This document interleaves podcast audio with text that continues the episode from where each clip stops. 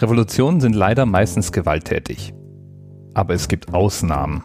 Und eine solche Ausnahme begann am 9.11.1989 in einer Pressekonferenz. Also Privatreisen nach dem Ausland können ohne Vorliegen von Voraussetzungen, Reiseanlässe und Verwandtschaftsverhältnisse beantragt werden. Die Genehmigungen werden kurzfristig erteilt.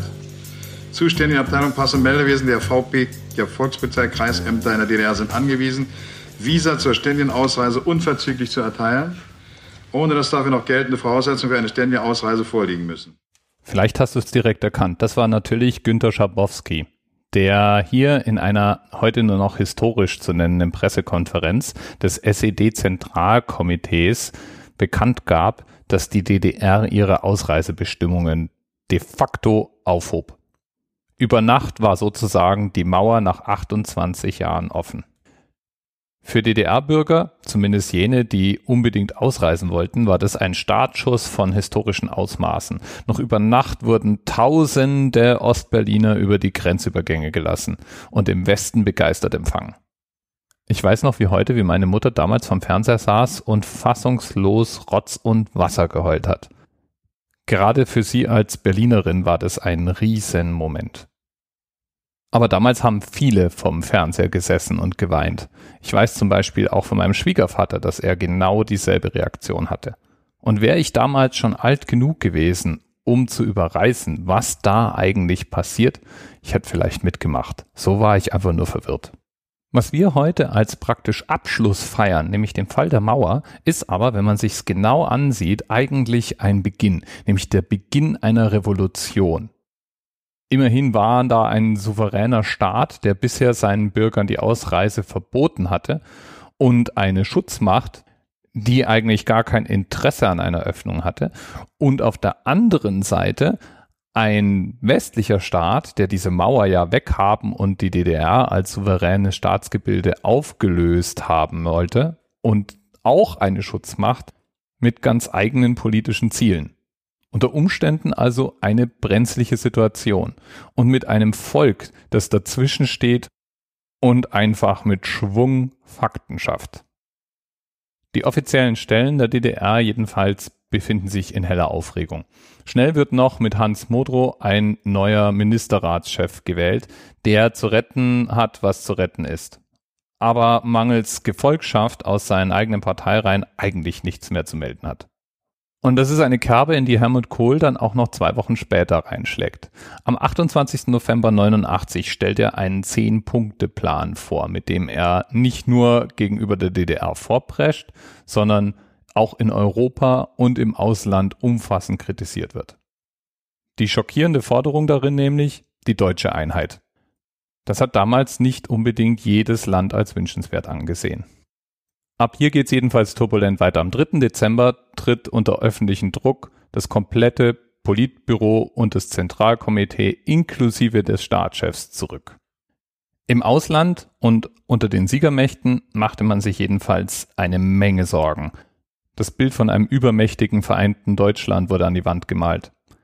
Am 11. Dezember gab es sogar noch eine Konferenz der vier Botschafter der Siegermächte in Berlin, bei denen genau diese Situation besprochen wurde.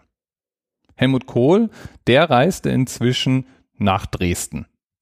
Am Flughafen erwarteten ihn tausende Demonstranten. Es ist der 19. Dezember 89. Und da traf er den richtigen Ton. Es ist eine Demonstration für Demokratie, für Frieden, für Freiheit und für die Selbstbestimmung unseres Volkes.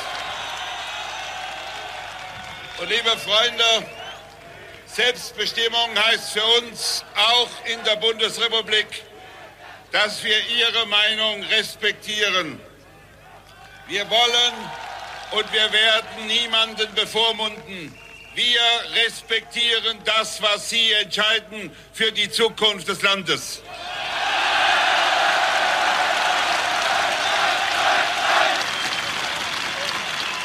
Und auch das lassen Sie mich hier auf diesem traditionsreichen Platz sagen. Mein Ziel bleibt, wenn die geschichtliche Stunde es zulässt, die Einheit unserer Nation.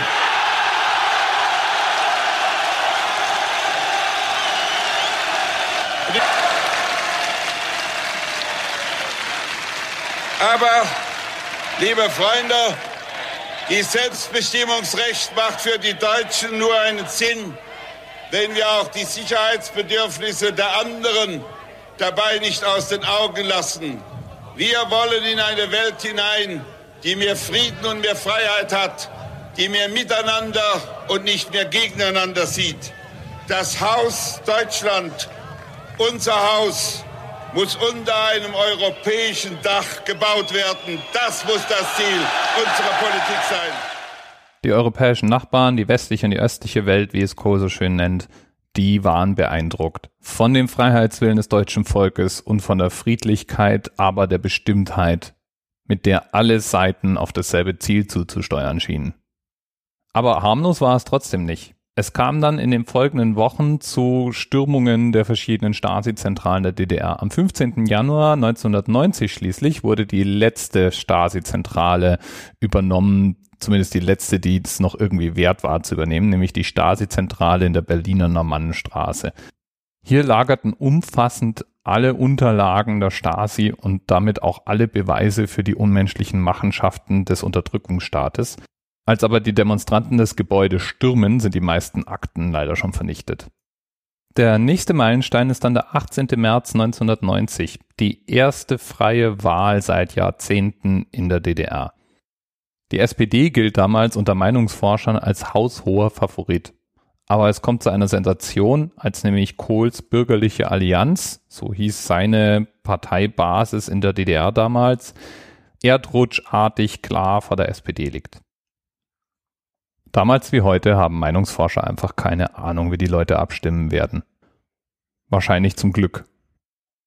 Ab hier geht es jetzt Schlag auf Schlag. Am 1. Juli 1990 wird die D-Mark eingeführt. Am 15. Juli sagt Gorbatschow Ja zur deutschen Einheit. Am 23. August stimmt die Volkskammer der DDR ab und beschließen den Beitritt zur Bundesrepublik. Gregor Gysi, damals PDS-Chef, erntet für seinen Kommentar, das Parlament habe soeben nicht mehr und nicht weniger als den Untergang der Deutschen Demokratischen Republik beschlossen, nur Gelächter. Kurz vor knapp wird es dann nochmal eng. Am 12. September kommt es beinahe zum Eklat, als die damals Bundesrepublik Deutschland und die Sowjetunion darüber verhandeln, wie viel Entschädigung für den Abzug der Roten Armee aus Ostdeutschland zu zahlen sind. 12 Milliarden waren ursprünglich einmal angedacht gewesen. Das ist zu wenig, sagt Gorbatschow. Kohl legt, nachdem er zunächst hart geblieben ist, dann aber nochmal ein 3 Milliarden Darlehen drauf und damit ist der Weg frei für den sogenannten 2 plus 4 Vertrag. Und damit wird am 3. Oktober 1990, genau 328 Tage nach Beginn dieser Revolution, ein Vertrag unterschrieben, mit dem diese Revolution beendet wird und die DDR offiziell der BRD beitritt, dem Warschauer Pakt verlässt und damit das gegründet wird, was wir auch heute noch als Bundesrepublik Deutschland kennen. Vor dem Reichstag wird um 0 Uhr die deutsche Flagge gehisst. Annähernd zwei Millionen Menschen sind dabei.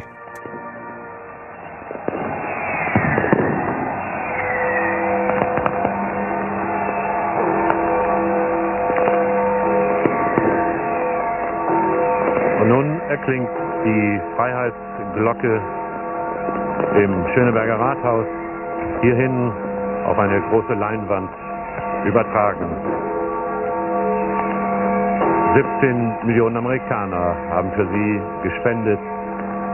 Sie wurde 1950 nach der Berliner Blockade im Turm des Schöneberger Rathaus aufgehängt.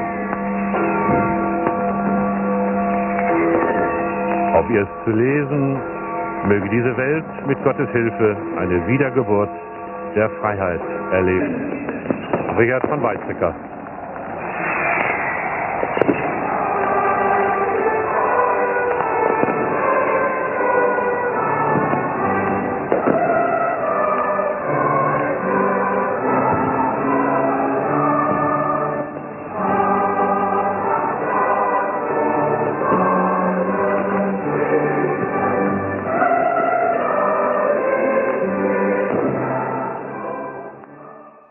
Bis bald. TMRS 10, 9, 8. The experience of 47 individual medical officers. Was hier über die Geheimzahl der Illuminaten steht. Und die 23. Und die 5. Wieso die 5? Die 5 ist die Quersumme von der 23.